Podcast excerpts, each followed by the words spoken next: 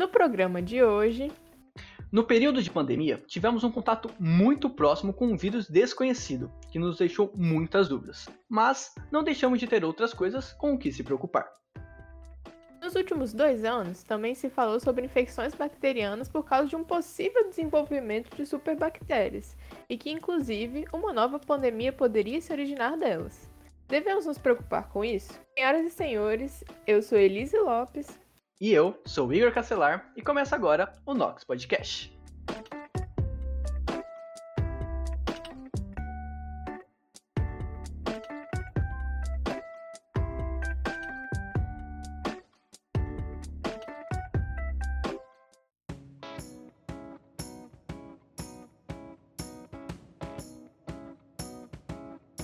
Podcast é uma iniciativa de alunos do Instituto de Química da USP para levar ciência e o que anda acontecendo na universidade pública para todos, em especial aos não cientistas.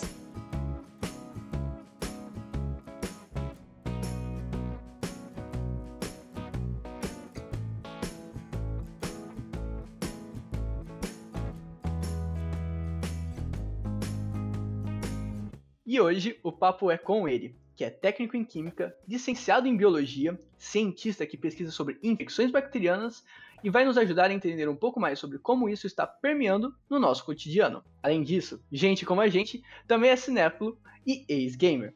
Com vocês, Caio Loureiro. Opa, e aí, tranquilo? Obrigado aí. É só, só atualizar também, sou bacharel, mas licenciado também. então... O currículo é gigante. O currículo tá oh, como? Nossa, Fala vou... dele, pô. Estender ele aqui na frente da minha casa. Gordo e tranquilo, tal qual o jacaré da Pampulha. Mas já, já adiantando, dando spoiler, a gente já devia estar se preocupando antes com as bactérias. Agora o negócio vai degringolar, é pivotar. Meteu essa mesmo. Bom, então vamos já começar a nossa entrevista. É, vamos por partes, né? Vamos Vamos primeiro nos apresentar formalmente aqui. Então, bom, Caio, a gente, como a gente estava conversando aqui, como você já nos apresentou, você tem um currículo aí gigantesco, que é formado em biologia, técnico em química, agora bacharel também. O que, que te atraiu nesses ramos? Você consegue conseguir conciliar essas bagagens acadêmicas de alguma forma? Assim, né? É, eu fiz técnico em química na época do ensino médio é, é porque assim, eu sou do Espírito Santo e no Espírito Santo a gente teve, é, na época de 2012, 2013, tinha a questão do pré-sal, a gente lá em Vitória mesmo tem um prédio maravilhoso da Petrobras, então, tipo, havia a expectativa de ter bastante, e assim, e houve bastante investimento na questão de petróleo na, no Espírito Santo. Então, quando surgiu a oportunidade de fazer o curso técnico no Instituto Federal de Química, e era uma coisa que eu gostava, então eu fui, fiz a prova, passei e fiz o curso. Foi muito, foi super interessante, até hoje carrego bastante da bagagem do curso técnico, é uma, um, um, conteúdo muito legal. Fico sempre na expectativa de que esse curso técnico me dê um salário melhor do que sendo professor de biologia. É, Brasil e o salário de professor aí não tem um bom, bom repertório, não, cara. Exatamente. Então eu fico sempre nessa expectativa, é um investimento pro futuro aí, tô esperando esse futuro chegar. Então. E, e assim, aí sempre tem aquela questão, você, você fez biologia, por que, que você não fez outro curso, não fez medicina?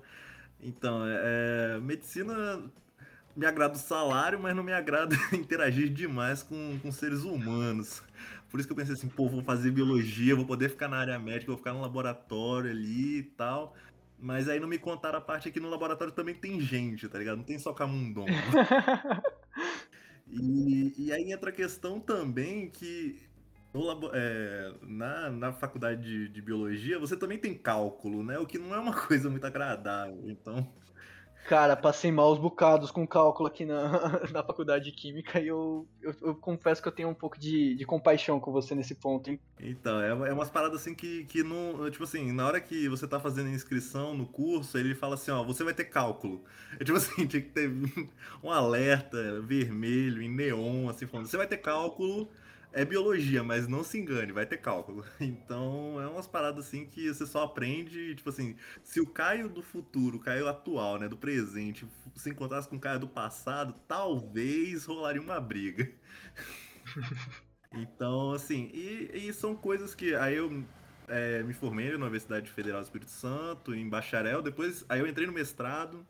Enquanto eu estava no, no, no, mestrado, porque eu me formei primeiro em bacharel, meu orientador, ele estava na, na, na, Inglaterra, então, tipo, e meus experimentos estavam bem adiantados, então eu falei assim, pô, vou dar um migué, vou pedir aqui aproveitamento para licenciatura e fazer as matérias à noite, fazer os estágios à noite e conseguir formar a licenciatura.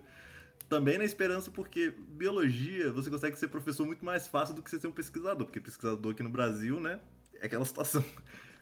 É, os dois 80 km por hora, quem que passa mais, mais perrengue aí com aqui no Brasil, né? Professor ou pesquisador? É, assim, por um lado você acaba tendo mais oportunidade, embora o salário não seja nenhuma maravilha, você consegue ter um pouco mais de oportunidade de trabalhar com professor de biologia. E então por isso eu acabei seguindo, fazendo também a licenciatura e aí, mas assim, eu sempre gostei muito da pesquisa, mas também gosto de dar aula, comunicar e tal. Eu acho que é legal. Só que pesquisa sempre me agradou bastante. Então eu continuei, fiz o mestrado, entrei agora no doutorado. Agora sim, né? Já tem uns dois anos, né? Mas o que, que foi esses dois anos é, em questão temporal para todos nós, né? Tipo, dois anos foi meio que. Como assim dois anos, cara? A gente ainda não tá em março de 2020? Não, não é... entendi, porque. é, tem um, tem um buraco negro temporal aí que a gente. E a gente tá na esperança de sair dele, né? Que cada hora, Amém. tipo Cada hora a gente. Agora tem a Omicron, né? Que a gente né, fica naquele esquema. Desespero, não, tá sussa, tá suave, vão ficar nessa. Mas é isso, assim, eu acho que é, e a, no, durante o mestrado eu trabalhei com infecções de protozoário e senescência, né? Que no caso leishmania e senescência. Mas atualmente eu trabalho com infecções bacterianas, principalmente no contexto de é, toxinas, que são subprodutos da, que as bactérias produzem durante a infecção.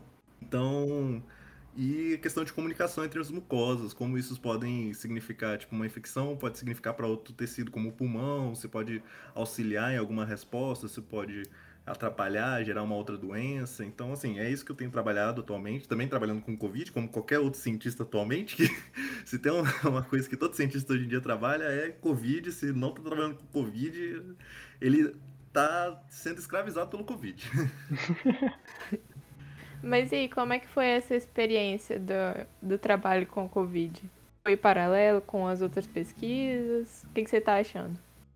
Olha, é, foi paralelo, acabou, é, acaba meio que se juntando algumas coisas, porque no, em 2020 que foi, né? Tipo, a, as pesquisas pararam e a oportunidade que tinha de se pesquisar, porque a universidade teve dificuldade de abrir, então a, a oportunidade era você, ou você vem para cá trabalhar com Covid ou você não vem, você fica em casa. E aí, bem, é, acabava rolando verba, né? O, o, as instituições começaram a, a aprovar projetos relacionados ao Covid, à pandemia. Então acabou calhando de tipo, vamos trabalhar com Covid é, trabalhar em NB3, né, que é nível de biossegurança 3, é terrível. Você tem que usar aquele hazmat, né, aquela, toda aquela roupa, aparamentação, uma máscara enorme, é, super apertada. Você fica ali sete horas de a fio com o negócio e você sai com o nariz em quase sangue. Caramba, então, então não é um trabalho fácil, né? Então a gente já vê todo o que, que esse pessoal passou em toda essa, essa pandemia, porque onde se via na TV, tipo, poxa, valoriza os médicos, valoriza os pesquisadores tal, fica em casa pedindo para as pessoas, né? Porque dá para perceber o quanto vocês, em tese, entre aspas, né, se matavam para fazer toda essa pesquisa, cara. Sim, não, é, era uma coisa assim. E fora que existe até uma segregação é, financeira entre os laboratórios, assim, que, tipo, se o seu laboratório tiver uma, um, bom investimento para fazer os projetos, você pode ser agraciado com um respirador, que é uma, nada mais que um capacete gigante que fica ali reciclando o ar e tem um filtro porque você não, tem se contaminar. Mas se você não for exatamente uma pessoa muito bem é, é, tipo, não tiver tanto cacife, você acaba ganhando uma máscara N95 que vai apertar a sua cara. então, assim, o Covid também fez segregação entre as classes de, de, de laboratórios.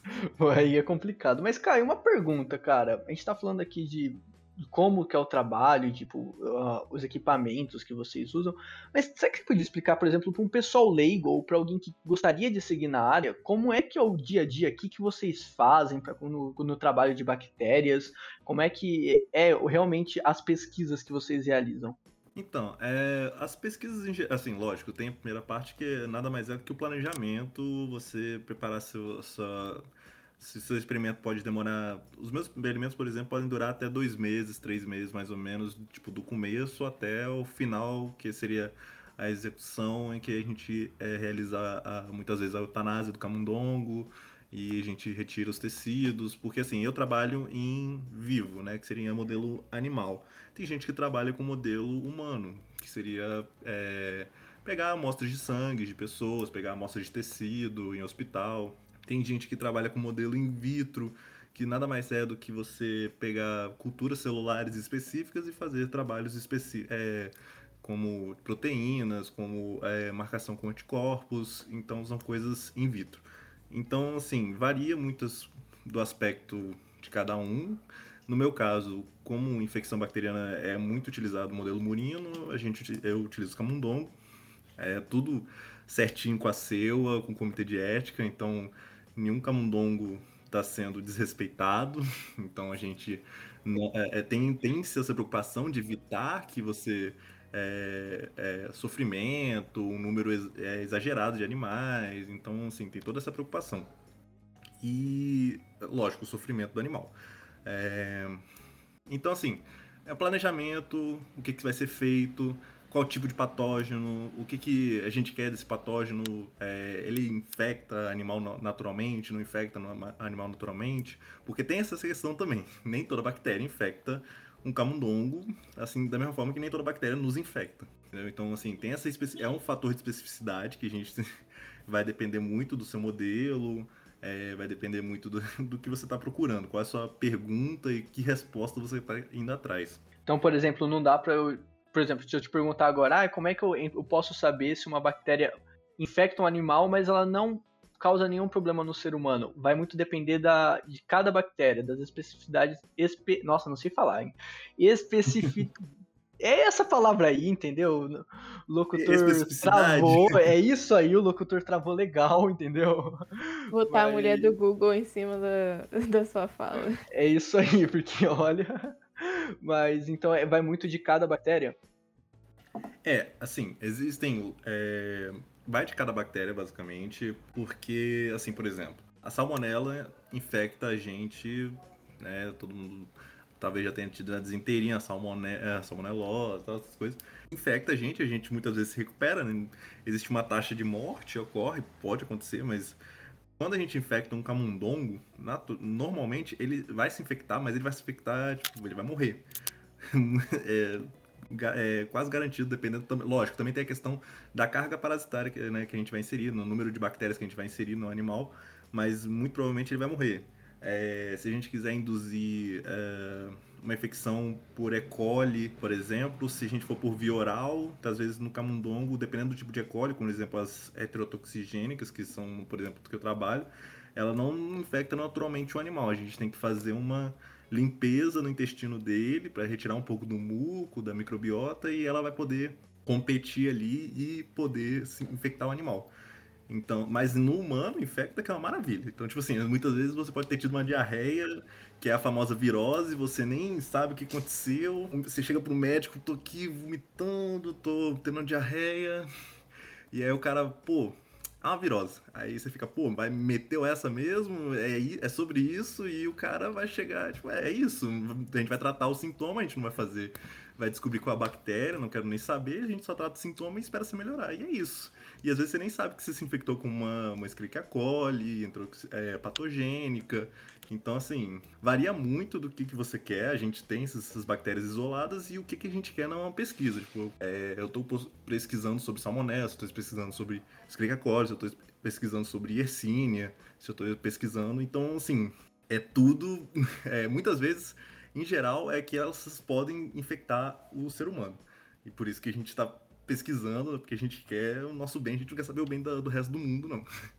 É, a gente só quer o nosso bem. Então a gente vai atrás de pesquisas que é possibilidade de infectar anima modelos é, in vitro, depois animais, que a gente possa é, mimetizar os processos infecciosos e estudar sobre eles. Cara, perfeito, entendeu? Só que agora, tô aqui me enchendo de dúvidas. Você tá falando assim, tipo, poxa, da gente realmente, né, se curar ou, tipo, ter uma imunidade própria e tal. Mas quem tá trabalhando lá, bate às vezes alguma paranoia, vocês ficam meio com o pezinho atrás por se infectar durante os estudos, isso pode acontecer? Como é que é? Ah, então, é, essa é uma condição assim, né? A gente tem biossegurança, ela tá lá pra, pra assim, né? A gente, a gente faz treinamento antes de entrar num laboratório, tem todo um, todo um aparato para que essas coisas não aconteçam. Só que acidentes acontecem e, e é, é, inevitável, assim, é evitável, né? Mas, tipo, acidentes acontecem.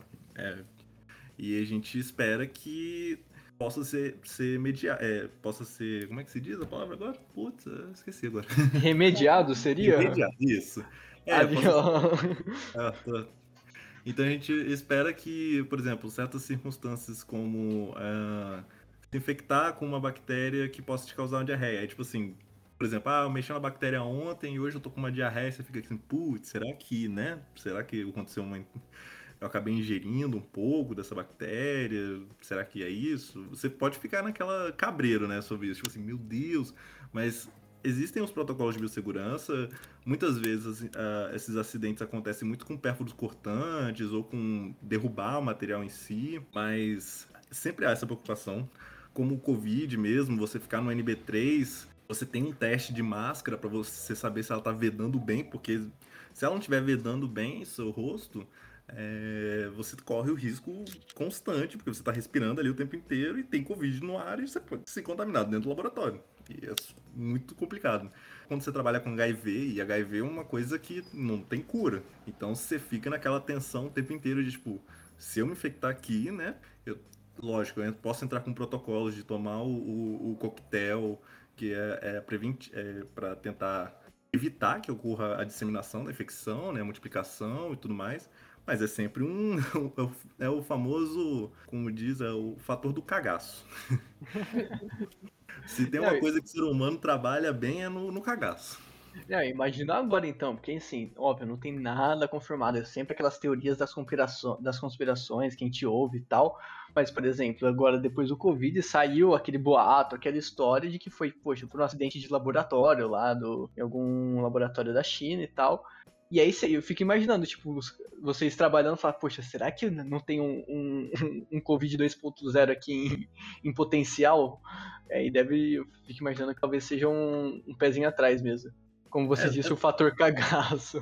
É, não, é lógico, assim, se esses patógenos, eles sempre são capazes de multar, né? Você, vírus multa muitas vezes mais do que uma bactéria, mas você se infectar ali dentro do laboratório, mas assim, é, se infectar muitas vezes o, no laboratório, a gente tem a questão do controle de genotipagem, por exemplo, a gente saber que aquilo é aquilo que realmente a gente está olhando. Tipo assim, ah, eu tenho o Covid-WT, eu tenho a cepa P1, eu tenho a cepa e muitas vezes eles são genotipados pra gente ter uma certeza que, tipo, não, é, é isso aí mesmo, entendeu?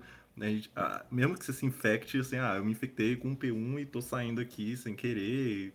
Mas, assim, a, a chance muitas vezes é, de você ser infectado lá de fora é maior do que no NB3, porque no NB3 você tem, você tem todo um curso de biossegurança, você tem todo um esquema que, tipo, é, fora os fluxos, porque você faz tudo dentro de um fluxo laminar, que é um, um sistema de puxar o ar para, tipo, os filtros lá que é super, é muito potente, então você tem todo um esquema para isso não acontecer. se se vazou de um, um, laboratório, assim, que eu acho muito pouco provável, acho que é uma circunstância, assim, é, eu aqui caio falando, tipo assim, como ainda não se descobriu a origem e, e, e tem a questão de que o, SARS, o, o, o, coronavírus, né, ele já tá, ele é um, um, vírus que existe aí no ambiente que infecta animais, infecta, alguns infectam a gente e, e é plenamente viável um patógeno pular de um, de um animal para o ser humano. Porque a gente está cada vez mais próximo desses animais. A gente ocupa, por exemplo, florestas onde tinha macacos e a gente ocupou. A gente cria esses animais em cativeiro, então a gente tem ali um contato constante com eles. Então são possibilidades que você, tipo assim, você está dando margem para sorte, entendeu? Você fala assim, olha, tenho aqui umas aves, é, no caso, um monte de galinha. Tipo assim, vamos dizer, sei lá, eu tenho 100 mil cabeças de galinha. Aí uma se infecta com, com uma gripe aviária. E aí ela infecta todas as outras. Muitas vezes tem que matar todas. Mas a chance delas, por exemplo, ocorrer uma mutação ali, que é um, um vírus que também, muitas vezes, o, é, o vírus da gripe muta bastante, porque é um vírus, os vírus mutam muito. Então, pular para o ser humano que está ali no meio, mexendo nas galinhas, existe essa possibilidade e ela é constante. Então, vira e mexe, tem casos assim de ah, gripe aviária não sei aonde, ah, gripe suína não sei aonde. E assim, é, a chance dela pular para uma pessoa existe. Muitas vezes acontece, tipo assim, surto gripal. Aí o pessoal chama de surto gripal. Quando você vê no jornal, muitas vezes, ah, surto gripal matou tantas pessoas. Aí você já fica, hum, é. Você vê já tá numa pandemia, né? É, cê, cê, o, o, o, cu, o cu tranca, né? Não passa nem Wi-Fi, você fica. Hum, a gente pode relacionar, por exemplo, com o que teve. Eu não lembro o ano, foi 2016, talvez, que teve o surto de H1N1. É, foi 2009, não? 2009, 2010, por aí? H1N1? Poxa, eu não sei. Eu sei porque eu tô, a minha, o meu parâmetro é que assim, meu irmão, eu sei que ele tinha meses, ele nasceu em 2015 e eu lembro que ele pegou H1N1. Agora eu não lembro se foi aí que teve o, o surto, sabe? Mas enfim, acho que teve em 2009 mesmo. É, a gente teve o surto lá da gripe suína, né? Que era um H1N1. E acho que foi por volta de 2009. Eu, eu lembro até que eu peguei muita carona com, com o irmão da, da, da Elise. A gente pegava carona de carro.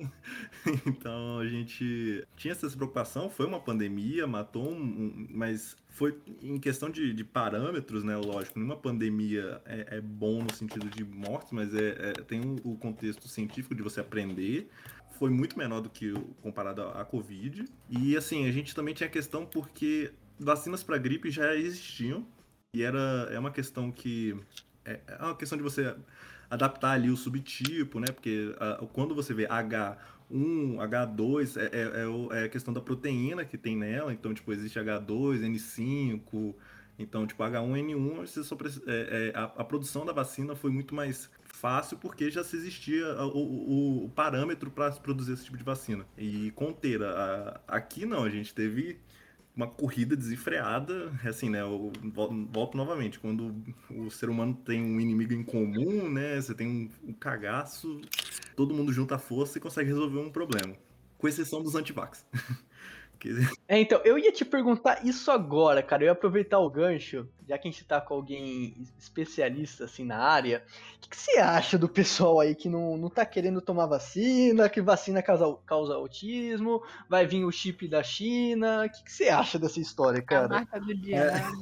É, é, é, é aquela parada, é tipo assim, é você esperar que o, o governo chinês esteja é, se importando em colocar um chip no Joãozinho que mora na esquina que não quer se vacinar porque ele vai ser, a mente dele vai ser controlada, entendeu? Você fica, meu Deus do céu. Antivax, eu, eu, como diz o Caio Moura, às vezes eu não considero nem, nem gente, eu considero menos do que. Porque assim, eu tenho raiva de antivax, eu falo mesmo. Eu, minha vontade é, é de, de fazer é, a revolução da vacina lá de 1900 e alguma coisa que vacinou a galera compulsoriamente, é pegar essa galera assim e descer a vacina Tipo assim, agora se eu não quis por bem, vai por mal. Censurar essa parte na edição. não, é, é, porque eu acho que assim, é, é, é, é o meu TCC de licenciatura, ele foi dentro dessa expectativa, da, da questão do quanto, a, assim, agora falando no contexto mais é, educacional e no contexto que é, é, é, o quanto o governo, é, é quanto o, ser, o, o, indivíduo né, na sociedade tem o direito de ser protegido pela, pelo governo e o quanto o governo tem o direito de cobrar como um, um, um dever do, do, do, da sociedade, né, do da, público, né, da, da, população, que é você oferece a vacina porque é, um, é um, uma coisa de baixo custo, não tem um custo tão elevado quanto você pegar uma pessoa que está, por exemplo, infectada com, é, por exemplo, com doenças que são evitáveis com, com vacina. Por exemplo, é, rubéola, que é, recentemente voltou os casos. Então, assim, a sociedade teria o dever para com o governo de se vacinar porque ele oferece e assim você evita que o governo tenha um custo de tratamento, gastar milhares de reais com aquela pessoa que ainda tem a possibilidade de morrer e infectar outras pessoas. E tem a questão, é, lógico, o quanto essa, é, tipo, o que aconteceu, é, tem aquele cara, esqueci o nome dele agora, que falou que a vacina causa autismo e isso Tipo, as pessoas que se vacinavam podia ter chance de os filhos terem autismo e tudo mais, sendo que foi assim, totalmente refutado, mostraram lá que ele tinha falsificado os dados. Então, assim, ele, ele, ele foi ali uma das ondas que, que gerou o que a gente tem hoje e, e, e as pessoas elas passaram a perder o medo de certas doenças. E lógico, assim, ah, eu não sei o que é rubela, nunca aconteceu comigo, ah, não sei o que é paralisia infantil, e essas coisas. Então são é, questões que a, a, sociedade em si ela perdeu o medo. Aí vem uma, um, um, cara que vem com as ideias, é, desculpa o termo, mas vem uma ideia merda. E, e aí cola, né? Tipo, junta a fome com a vontade de comer e, e aí dá nisso. É dar essa população, essas pessoas que, que, que não aceitam que a vacina tem um, um benefício não, não só pessoal, mas tem um benefício como sociedade. E nós vivemos em sociedade né? Então, não só me proteger, mas proteger o próximo. E além de, de tipo, circunstâncias, por exemplo, não ter um hospital lotado, porque além de ter um gasto muito grande, você pode deixar aquele espaço para uma pessoa que se acidentou, para uma pessoa que tem que fazer uma cirurgia, entendeu? Então, são N circunstâncias que a vacina é muito mais favorável do que você ficar nessa ideia de não tomar. Exato, okay. e ainda você, você pega, por exemplo, questões de tipo, poxa, às vezes o cara fala, olha, eu não quero tomar a vacina porque não tem teste suficiente, talvez isso me dê uma reação e não sei o que. Mas eu fico pensando, cara, tipo assim, se você pegar isso aí, talvez a sua reação seja tipo você morrer, por exemplo, sabe?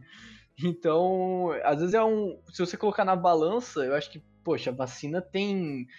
É muito, muito melhor mesmo do que tipo, você, você decidir esperar, por exemplo, sabe? Você pode salvar a sua vida e a de outras milhares de pessoas. É, é uma questão de saúde pública, né?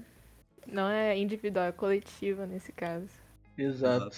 É, existe essa questão de você ter o risco de. de, de, de é, é, tipo, ah, eu tive uma. Eu posso ter uma reação com a vacina. Ok, sua chance é de 0,00001%, mas você tem uma chance de 2% de morrer com, com o, o, o Covid, vamos dizer assim, por exemplo. Pô, né? colocar na balança aqui. Ah, não, mas eu não. Assim, não é garantido que eu vou ter Covid, mas a vacina, você tá ali vindo, injetando no meu braço. Aí você fica, tipo.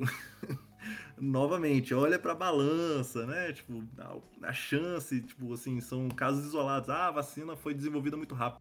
As tecnologias aplicadas hoje em dia, elas já existiam, elas estavam sendo aprimoradas é, já existia proto é, protocolos para outros modelos vacinais, mas que o que aconteceu foi um investimento muito abrupto de dinheiro, né? O que você gerou uma força para o avanço dessas, dessas tecnologias, dessas é, vacinas, que culminou no que a gente tem, tem, hoje, né? Os testes foram muito rápidos porque havia essa necessidade de ser muito rápido. Então, não é como se, tipo assim, os caras simplesmente, olha, RNA mensageiro, descobri isso aqui e vou testar. Não, já existia essa, essa tecnologia. Ah, a vacina de adenovírus da, da, da AstraZeneca. Já existia essa metodologia. O que a gente está fazendo agora é aplicar realmente em grande público. E, e é, uma, é um sucesso. Então, tipo, show. Isso abre precedente para outras vacinas com outras, de outras doenças. E o que é ótimo. Feliz, você falar alguma coisa? Desculpa. Não, relaxa. É porque eu tava pensando, porque o Igor, ele comentou sobre o pessoal anti-vax, eu tava pensando no outro lado da galera antivax, que não só é antivacina, como também acreditava nas medicações para se prevenir, sendo que não tinha nenhuma recomendação de que elas funcionariam de verdade, né? E algumas delas, pensando na sua área de pesquisa, tinham a ver com bactérias e o que que isso pode afetar assim em grande escala esse uso de antibiótico para uma doença que não é bacteriana é, é, é. nesse caso. É, assim, né, aquilo, a cloroquina é excelente se você tiver é, malária, é, funciona, ó, maravilha. Agora, se você tem Covid, não funciona.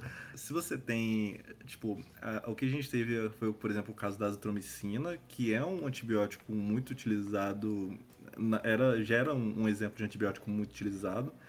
Em dadas circunstâncias, a, a, a, é, quando você tem uma infecção como Covid e tudo mais, é, você utilizar a azitromicina não para combater o Covid, porque não, não, não, é um caso de que funcione comprovadamente, mas você é, evitar doenças é, secundárias, que é uma, uma circunstância que é, realmente ocorre, você tem uma, ali uma infecção oportunista, e se você coloca, você tem ali a é, aplicação de antibiótico, você evita que essa é, infecção oportunista, né, tem oportunidade. então, de certo modo, não era totalmente inválido, mas existia é, o uso indiscriminado numa escala de tipo, eu vou usar como preventivo, não é o, o ideal, né? Não é o ideal, mas acontece. Vamos dizer assim, é, é, não é o ideal, tipo, mas fizeram e aí a gente entra nessa seara que é você desenvolver superbactérias que a gente já tinha esse problema já tinha algum tempo, aquelas bactérias hospitalares que nada mais é do que uma superbactéria. Quando você fala assim, ah, fulano tá internado lá, ele foi fazer uma cirurgia e pegou uma superbactéria.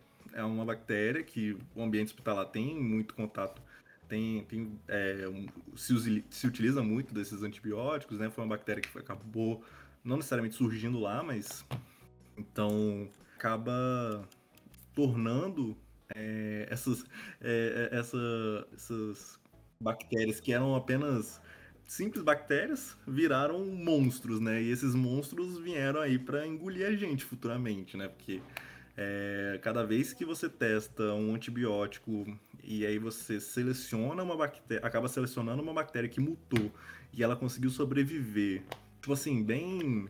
É, fazendo analogia, sei lá, Naruto, vamos dizer assim, que o Sasuke, o Itachi lá matou a família inteira, mas sobrou o Sasuke. Esse filho da mãe, ele vai se multiplicar e vai fuder tudo.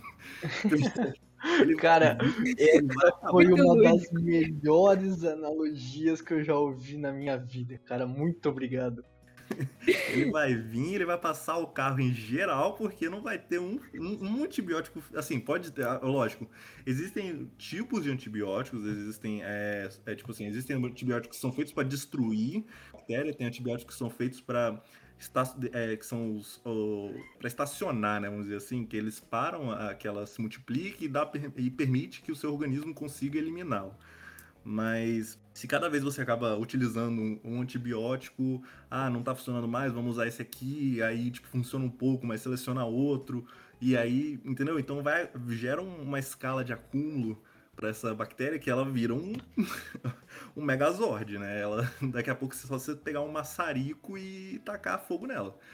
Só que você vai tacar fogo na pessoa junto, detalhe, mas... É, então, entra essa circunstância que as, as essas bactérias elas estão aí, elas são um risco real e muitos dados já mostraram, tipo, que existem aqueles é, testes de placas de Petri que você coloca uma, um antibiótico, um disco de antibiótico, e aí a, a bactéria, você vê ela se afasta, é, é as bactérias que estão é, em volta desse disco, elas morrem, né? Então você tem um espaço muito claro em volta desses discos de antibiótico. Mas aí quando você é, até mostraram, assim, sabe, em reportagens, esses, é, esse espaço entre o disco reduzindo, né? Logo, logo essas bactérias estão se tornando cada vez mais resistentes a suportar esse antibiótico. Então, uma seleção, tipo, uma seleção artificial. E essa seleção artificial não é Darwin que vai controlar, entendeu?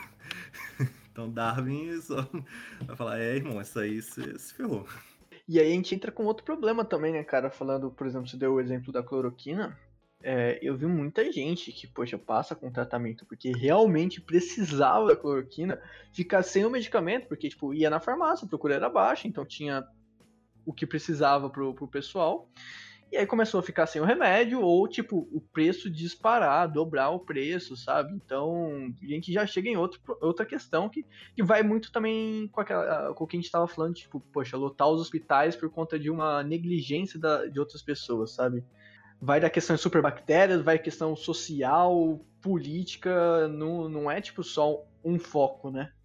É, é assim, é, esse lance da, da, cloroquina, eu lembro, tipo assim, vividamente, tipo, na hora que sai o artigo do, da galera da França, tipo, é, é lógico, é, existe, existe sempre, é, é artigos, eles estão aí para serem lidos, para serem revistos e, e, é válido você, é uma publicação como uma publicação, é, mas ele precisa ser reavaliado, ele precisa para virar regra, então só que as pessoas viram assim, não, cloroquina é a salvação. Vamos atrás da cloroquina.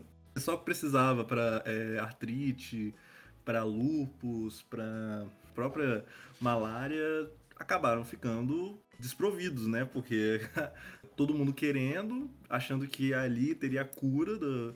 Ah, peguei. Se eu pegar Covid, é só tomar aqui, pá. Ah, não, eu, é só eu ficar tomando aqui minha ivermectina, minha, minha cloroquina, que isso me protege. Sendo que assim, né? Ninguém contou para eles, mas medicamento não cria memória. Se fosse assim, eu, eu, se fosse assim, eu adoraria que meu organismo criasse memória para tramar. Eu ia ficar analgesiado o tempo inteiro. Mas o que, que cria memória? Vacina, não é? Exatamente. Então aí, ó, pessoal, põe a vacina no braço, pelo amor de Deus, hein, gente. Terceira dose, todo mundo vai ter que tomar daqui a pouco também. Exato, não pode ficar de fora achando que, ah, já tomei duas, tá tranquilo. Cara, tá variando pra caramba, tem um monte de variantes surgindo. Como o próprio Caio já citou, a Omicron tá chegando aí, entendeu? Ainda os estudos são poucos, pelo menos até a data que a gente tá, tá fazendo a nossa entrevista, são poucos os estudos que eu tenho, até onde eu conferi.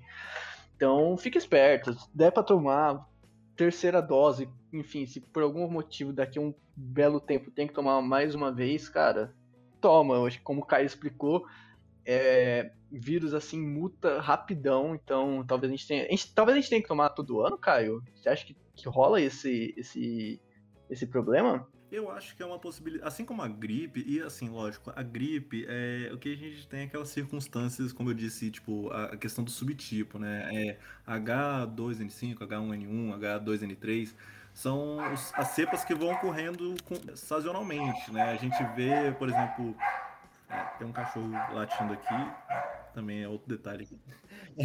Cara, é, é problemas do EAD, entendeu? Exato. Todo mundo já é. passou por aquela aula que, poxa, o, o, o, o, cachorro do professor tá, está na aula lá tranquilo e começa a latir no fundo. Fica tranquilo. É, é os problemas modernos, né? Exato. Os modernos, problemas modernos. É, então, assim, são muitas vezes as vacinas são desenvolvidas exatamente para combater aquela cepa que está é, que tá ocorrendo naquele momento, mas é uma coisa sazonal, então todo ano tem ali a, a, vacinação da gripe e é super válido. E eu acho que com o Covid vai ser o mesmo, mesmo esquema, porque é natural que a, a taxa de anticorpos ela, ela abaixe.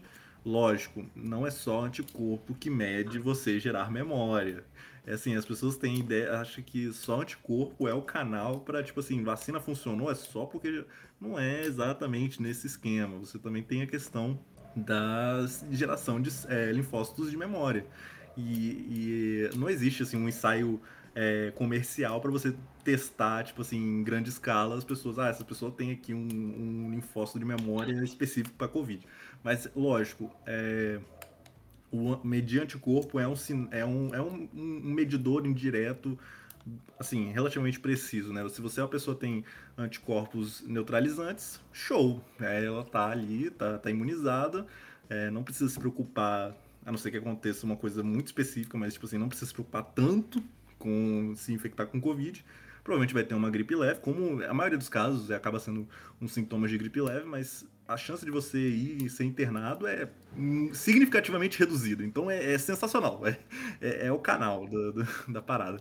Então, assim, é uma coisa que vai provavelmente vai acontecer, só que acho que antes de se tornar sazonal, a gente tem a questão dos países de terceiro mundo, né? Tipo, países pobres, que precisam se vacinar porque, como aconteceu, é, é, é, tipo assim, tem-se a ideia de que talvez a origem da Omicron seja no, no é, na, na África, e a gente tem a questão de que lá é uma região onde ainda não teve muita gente sendo vacinada. Assim como aconteceu, por exemplo, na, é, na, na, na, na Amazônia, né? Que, na, que teve aquele caso no começo do ano, da pessoal surto, né? Acabou surgindo a P1 lá. Então, é a P1 ou a Delta? Agora eu esqueci. Não sei se nem se é a mesma. Eu tô, tô até confuso. São tantos nomes que você fica tipo. é quando você. Perdido. Essa normalização entre ter uma sigla, tipo WT, P1, não sei o quê. Aí fala assim: não, vamos facilitar, vamos colocar pro alfabeto grego. Aí você fica, que? Ai, irmão, você, você... Eu, eu ainda tava parado lá no latim. Ai, cara, isso aí eu só, eu só vou gravando mesmo quando dá o problema, porque eu também é, é complicado. É tipo quando você pega para estudar nome de, de animal, sabe aqueles nomes científicos que você, você nunca lembra? É, é complicado, é complicado.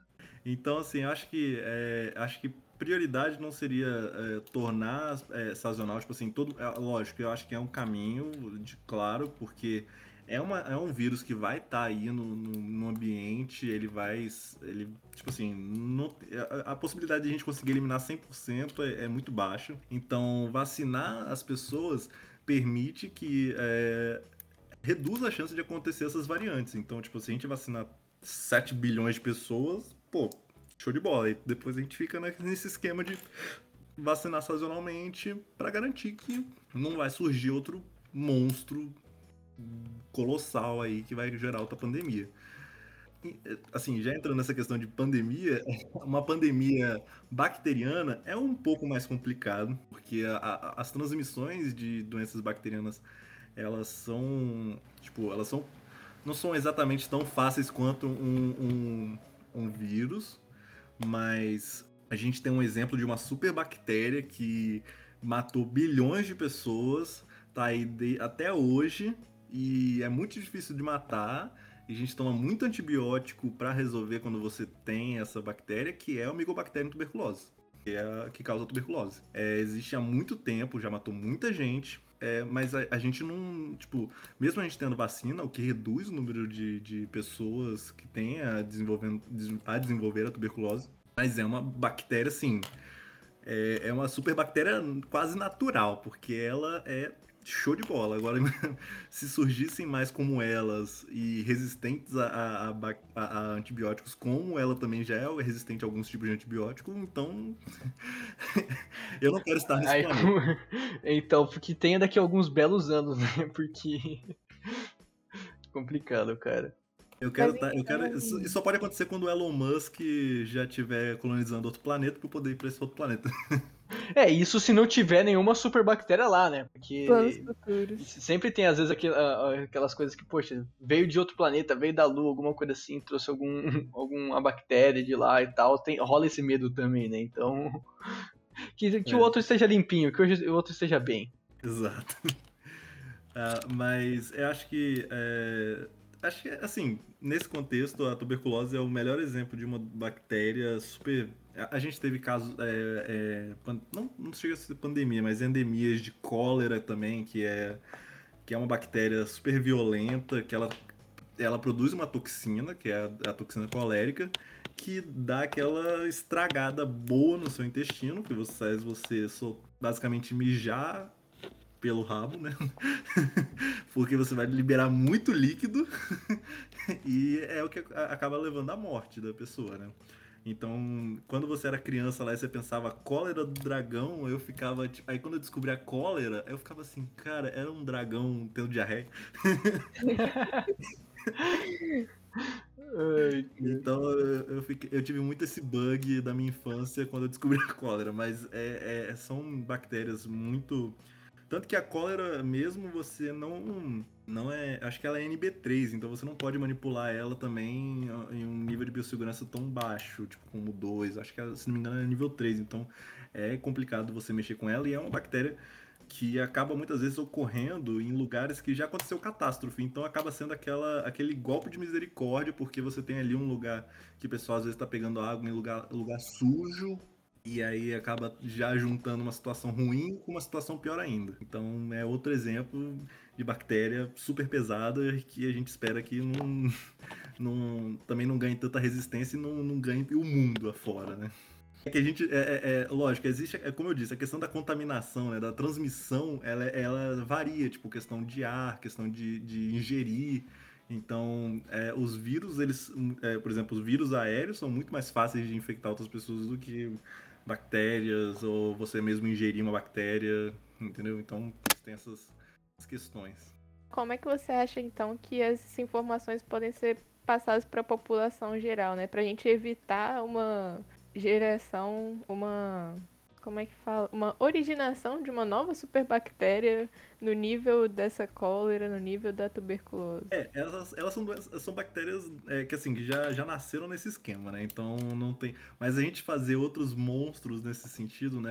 É, bactérias que. hospitalares, por exemplo, tipo assim, imagina você é, inviabilizar é, cirurgias tipo assim, o quantas pessoas, é, quantas pessoas que precisam de fazer uma cirurgia cardíaca, quantas pessoas precisam de, é, ou até mesmo procedimento simples, é, acabar se contaminando com uma bactéria e acabar porque tipo aquele hospital ali tem uma bactéria que está circulando e a gente não entendeu a, a, a, forma de evitar é o uso indiscriminado de antibióticos tipo assim é, a, sei lá, menos de 100, não menos de 100 anos, né? Porque 1940. Mas tipo, na Segunda Guerra Mundial a penicilina servia para qualquer bactéria.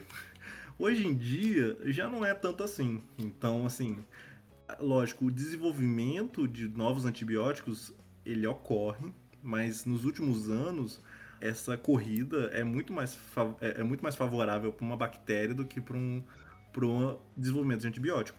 Então, dar chance para o azar é, é uma é um risco que não é válido correr. Então, ah, eu tô com uma gripe é, e eu acho que antibiótico vai resolver minha vida. Tipo, então, deixa eu te falar que antibiótico não mata vírus, talvez você se assuste. É, então, você ter aquela amizade sincera com o farmacêutico que fala assim, pô, me, me, me arruma aí aquele, ah, sei lá, um, uma cefalexina, me arruma aí um um antibiótico aí que você tiver naquele esquema, tipo, não vai ajudar, na verdade só vai atrapalhar. Então, assim, tô com uma infecção, tô com alguma circunstância, é, alguma, sei lá, alguma doença, procura um médico, o médico vai saber é, te receitar certinho o que, que você deve tomar, se é válido você tomar um antibiótico, porque senão é, é ladeira abaixo, é todo mundo de mãos dadas beirando o precipício. Cara, mas assim, a gente tá falando realmente, cara, tem essas, essas bactérias que, que podem dar um probleminha aí na nossa vida. Mas e aquelas que, tipo, que fazem bem? Porque a gente estuda e tal, a gente vê na escola que a gente tem um monte de bactéria, tem bactéria dentro do nosso corpo que realmente são importantes para regular algumas situações do dia a dia. Então, tem algum jeito da gente cuidar dessas bactérias que são benéficas pra gente, ou que, enfim, que podem se tornar benéficas pra gente? que muitas vezes quando a pessoa toma antibiótico acaba tendo uma diarreia. É porque você está eliminando essa, essas bactérias que elas naturalmente não são resistentes a antibiótico. Então você está fazendo uma limpa no seu intestino. E essas bactérias, elas são elas mediam vários fatores que hoje em dia é, hoje em dia é muito pesquisado isso e a gente ainda não tem uma compreensão total do que, que essas o quanto essa microbiota ela é importante dentro do nosso organismo. Aí eu até lembrei que existia antigamente uma comparação que falava assim: ah, tem 10 bactérias no seu intestino para cada célula no seu corpo. Aí até essa. Eu fiquei assim, cara, era. É... Vou até ver se isso tá certo, mas eu achava que não. Eu... aí eu fui olhar na internet e, e, realmente, tipo, essa informação tá errada. Que nada, na verdade não é, é uma proporção quase de um para um. Então, mas caraca, tem tanta, eu tenho tanta célula no meu corpo e tanta bactéria. É assim, né? O tamanho de uma bactéria é significativamente menor do que uma célula do nosso organismo naturalmente. Então, fica de boa. É só que se você quiser perder muito peso, você toma bastante antibiótico para você ter uma diarreia. Só que aí você também pode contribuir para surgir uma superbactéria. Então, assim, utilize, outro, é, utilize outros métodos para emagrecer, viu, gente? Por favor. Coma bonitinho, faz o exercício que precisa, né? Acho que acaba sendo melhor nesse caso.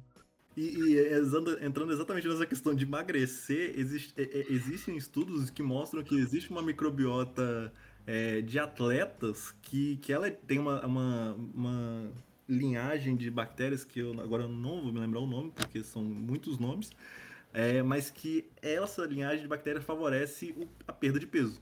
Mostra, é, assim, né, a, a, ao desenvolvimento de um status físico que auxilia na perda de peso. Então, eles inclusive, inclusive teve uma época que se comercializou esse tipo de, de bactéria, só que acabou dando um BO, porque, um, é, se não me engano, uma moça tinha tomado é, essa, essa medicação, né, que nada mais é que bactéria, e ela tinha uma úlcera, acabou desenvolvendo uma sepse, acho que ela morreu ou não morreu, não lembro agora com certeza, mas depois eu confirmo até falo na edição, mas. é... Então, assim, você vai lá, toma uma bactéria e tem um buraco no seu estômago, você abre um espaço para uma bactéria que poderia ser boa entrar no seu organismo e ela Sem vai entrar em certas regiões que ela não é muito boa de estar lá, entendeu? Então, acaba gerando umas circunstância muito X, mas as microbiota, a microbiota ela é, é ótima para nós se não tiver perturbação no sentido de ter é, possibilidade dela ir para outros lugares que não seja nosso trato gastrointestinal.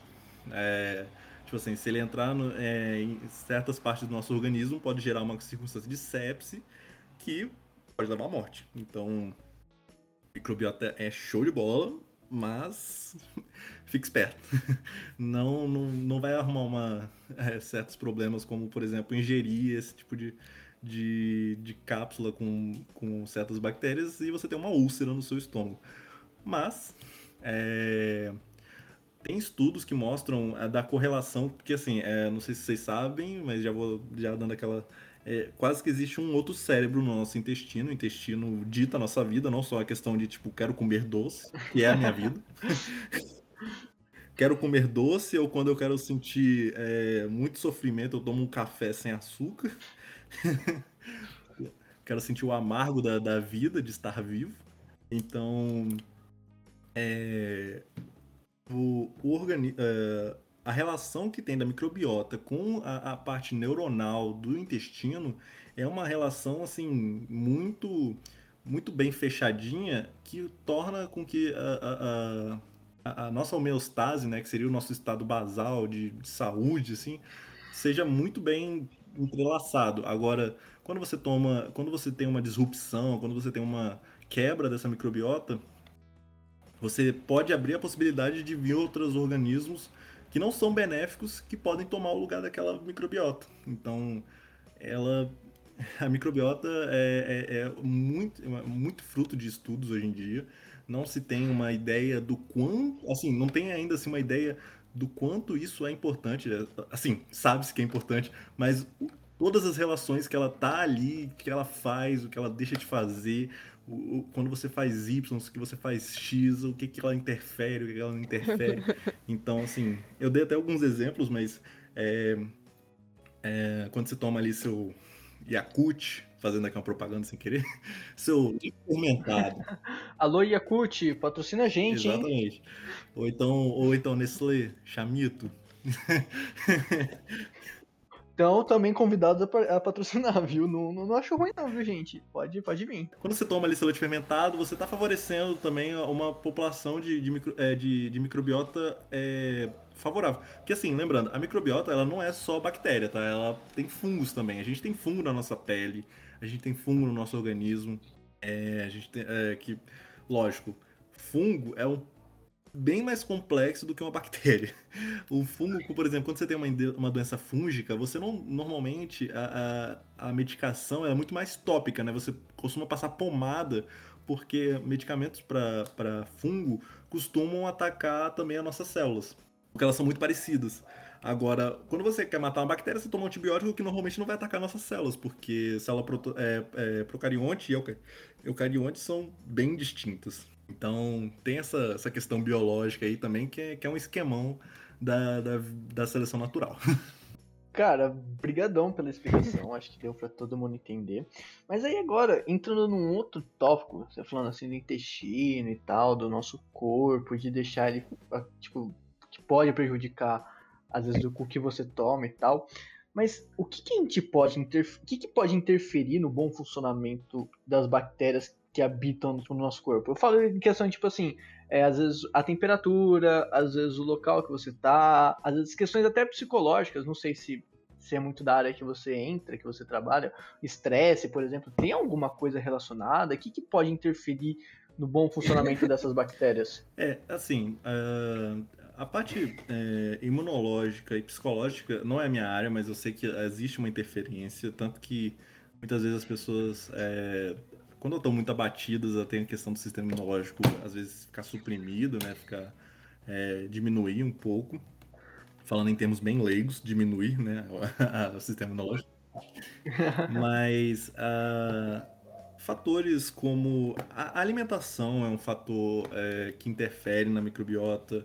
É, tipo assim, mudar a dieta bruscamente altera a microbiota, vamos dizer assim.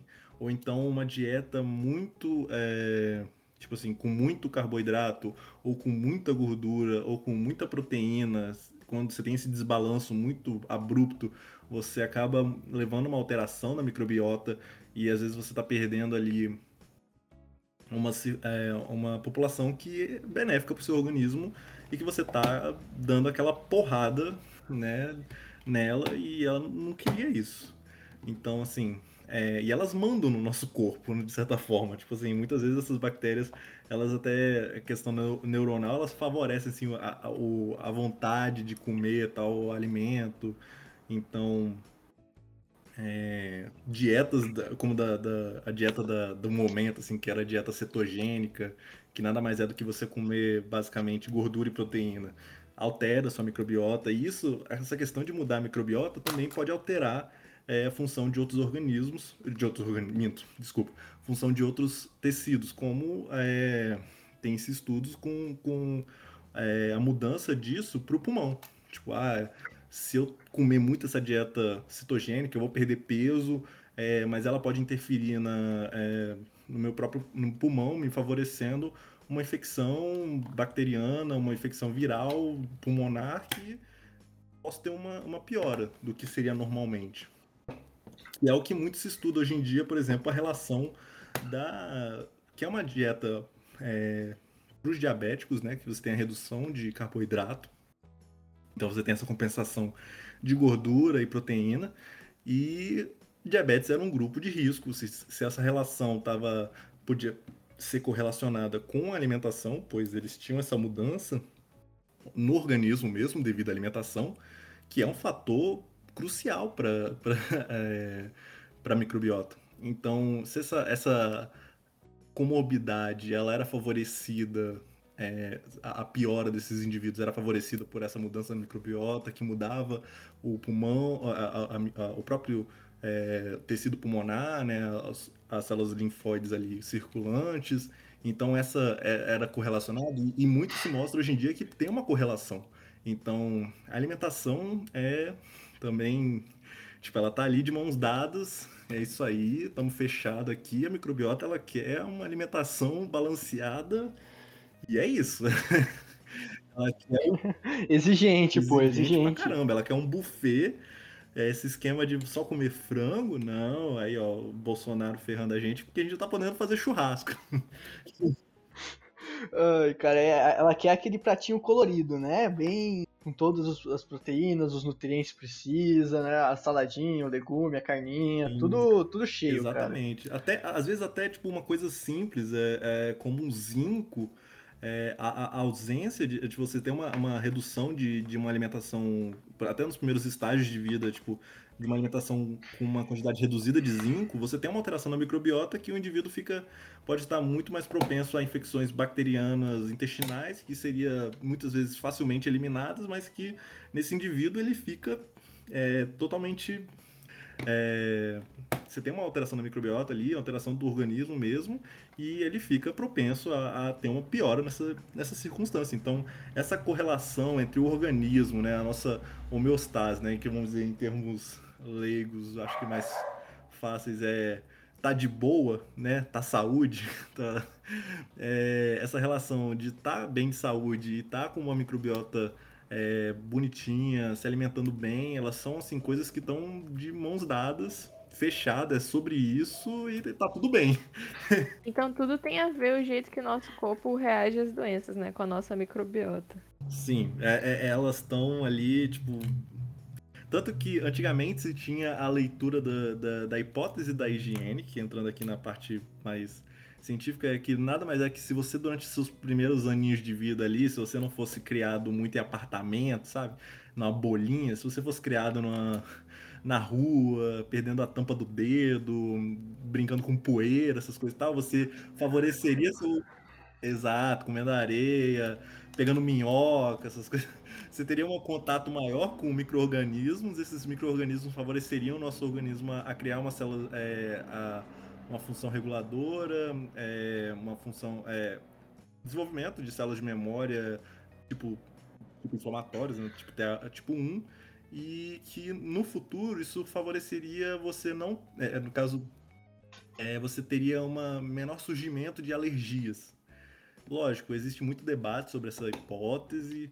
É, e aí teve depois a releitura que teria essa correlação com a microbiota da pessoa. Então, tipo assim, tem um, todo um lance de desenvolvimento de alergias, desenvolvimento de doenças autoimunes também com a microbiota. Então, tudo vai se encaixando. A microbiota é tipo assim, o grande centro e o organismo é todo o resto. É tipo, é mega pracinha e, e, qualquer coisa é relacionada. Tipo assim, ah, fulano tá com isso. É a microbiota, hein? Tenho certeza. Se pesquisar, vai achar uma correlação aí. Cara, poxa, agora assim, numa noia aqui, numa, sabe, numa viajada legal, pensando nessa situação de microbiota, mas principalmente na questão de superbactérias, uma pergunta. Acho que talvez várias pessoas que estão nos ouvindo aí, talvez pensaram nisso, ou já surgiu tipo, é, poxa, será que isso realmente pode ser verdade?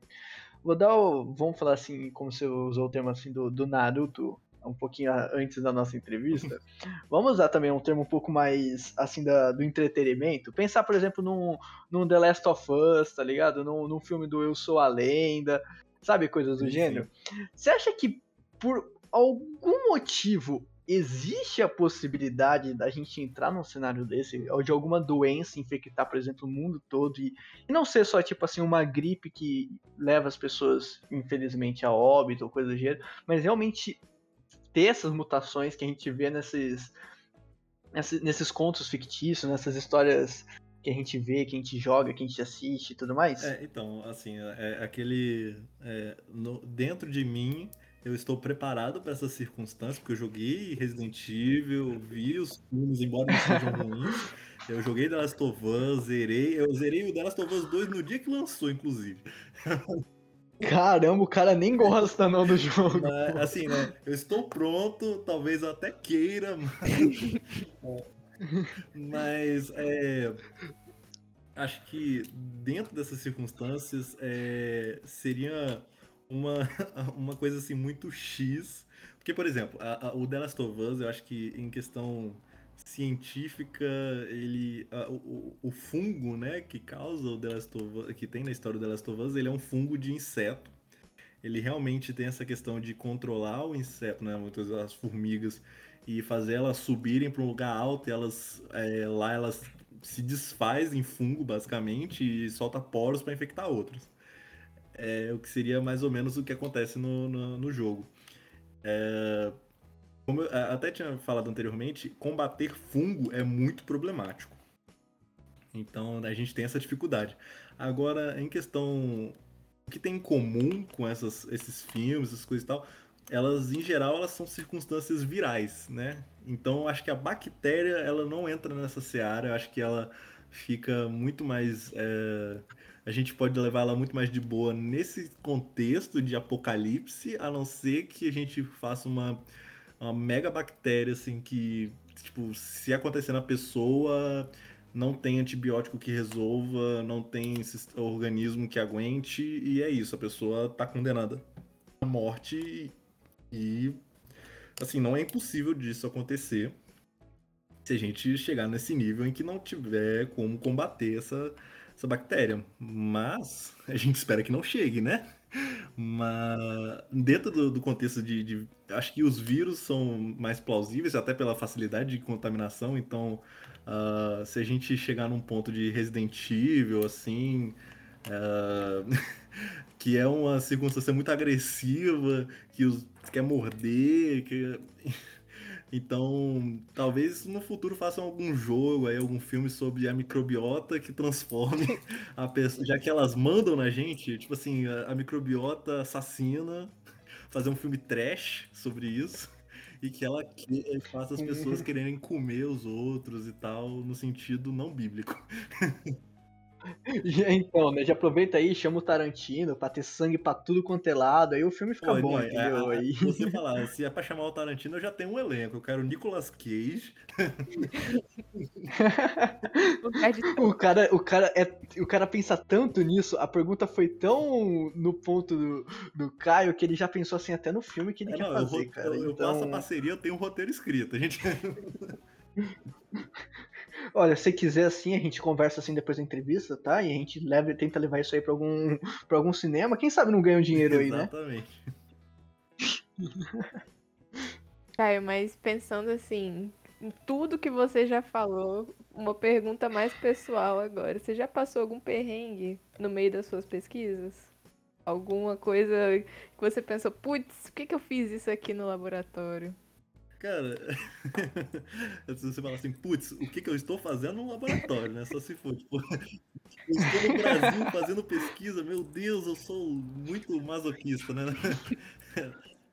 É, assim, é, acho que nesse contexto, assim, de putz, fiz é, alguma coisa de errado, acho que sempre acontece, é, te falar que é, geralmente eu consigo ter uma, uma cabeça fria para essas circunstâncias, mas Tipo, já aconteceu quando eu estava na iniciação científica, é, eu trabalhava com HIV e caiu amostra no meu colo, assim, caiu amostra de pessoas, é, de amostra de sangue com, com o vírus, caiu no meu colo, e aí entra a parte da biossegurança. É PI, jaleco, assim, sou... Eu fiquei, cara, na hora eu travei, eu falei, meu irmão, Tipo assim, sabe aquela hora que, tipo, tranca o cu, não passa Wi-Fi, não passa nada, você fica, caraca, o que aconteceu? E aí, e aí assim, você só olha aquela, tipo, no seu jaleco, você fica assim, cara, meu Deus. Mas assim, tudo safo, já, é, tipo, faz exame, toma é, o coquetel pra, pra prevenir e tudo mais. É... Então, assim, foi, uma, foi um momento, assim, da minha vida que, tipo assim, um minuto pareceu um ano, assim, você ficou, meu Deus do céu.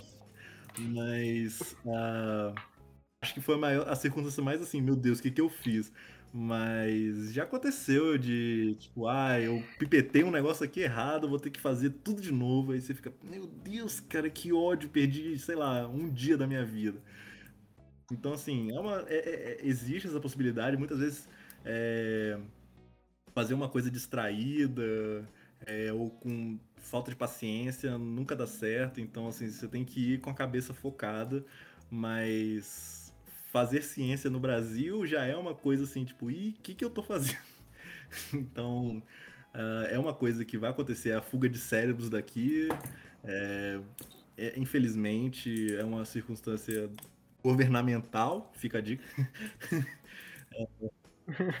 então, assim, uh, acho que é isso. Acho que todo mundo teve seu momento X na, na, na se você dá a vida da ciência, até da vida normal mesmo, sempre teve um momento assim, putz, o que que eu fiz? E é, é, tipo assim, aquele momento, é, puta que pariu, fudeu, e agora? Ai, cara, quem nunca, né? Quem nunca passou por um, um probleminha aí, aí aquele negócio que fica te na cabeça por anos e anos e anos. Aí, às vezes ninguém, você não, ninguém sabe, mas dá aquela vergonhinha alheia ah, de si, né, cara? É, é, aquele momento que você tá no ônibus, é aquele momento que você tá no ônibus, sentado assim, olhando, e você lembra daquele momento vergonha alheia, assim, você, você se esconde, você, você acha que as pessoas ao seu redor, elas estão vendo aquela sua memória, e você fica assim, tipo, meu Deus, que vergonha. e dá vontade de fazer aquilo que você falou lá atrás, né, cara? Às vezes, se o, por exemplo, se o Caio do futuro voltasse para falar com o Caio do passado, com certeza rolaria briga, né? Exatamente. Né? Falar, meu irmão, não faz isso, não entra nessa. É, né? Falar assim, olha só, quando você levantar daí, afasta a cadeira. Não chega perto da, da mesa, não, que você vai derrubar essas amostras. Ai, é. cara.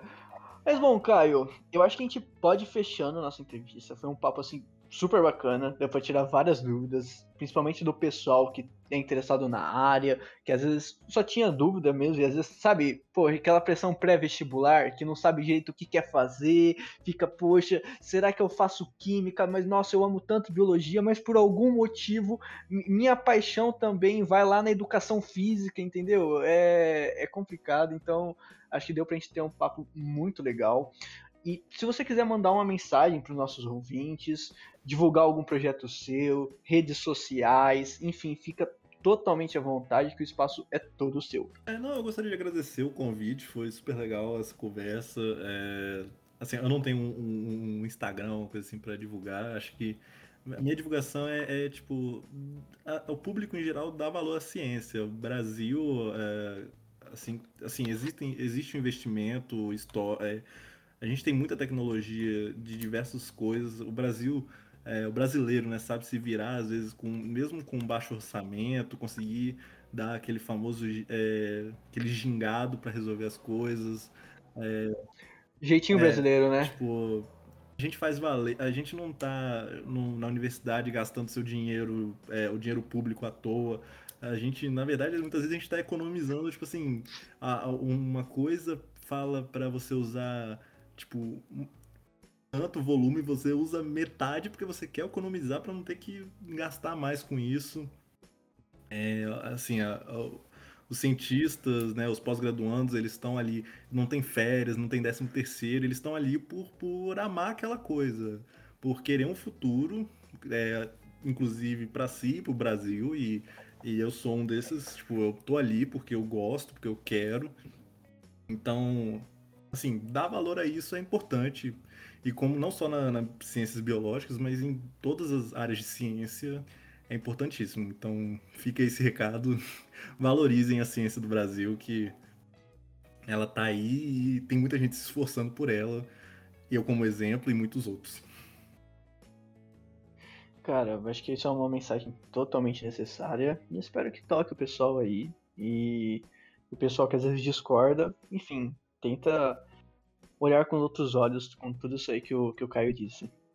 Tranquilo, pessoal? Então, Caio, mais uma vez, muito obrigado, de verdade, por esse papo super bacana. É, foi um episódio muito bom, que eu tenho certeza que o pessoal vai adorar, tá bom? Para os nossos ouvintes também, lembrem-se, sigam a gente nas redes sociais, no Facebook, Twitter e Instagram. É só procurar por Nox Podcast que vocês vão nos encontrar. Tranquilo? Aí vocês podem ficar por dentro dos próximos episódios, tanto de entrevistas quanto nossos episódios de notícias, e também acompanhar a gente nas redes sociais. Tem sempre posts, assim, publicações quentíssimas, assim, interessantíssimas chegando por lá. Tranquilo, gente? Então, mais uma vez, muito obrigado. Meu nome é Igor Castelar. E eu sou Elise Lopes. E a gente vê vocês no próximo episódio. Tchau!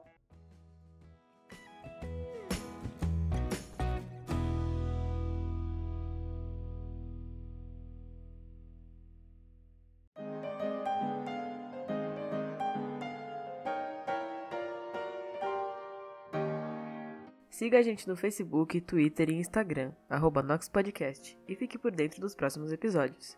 Eu sou a Laura Rezende e vemos vocês nos próximos episódios. Tchau!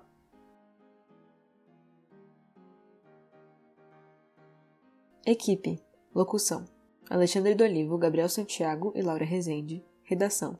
Ana Amaral, Andressa Levi, Mariana Teixeira, Igor Castelar e Nicolas Mariano. Edição. Pedro Sabanai, Kaique Grabauskas e Christian Hurtado.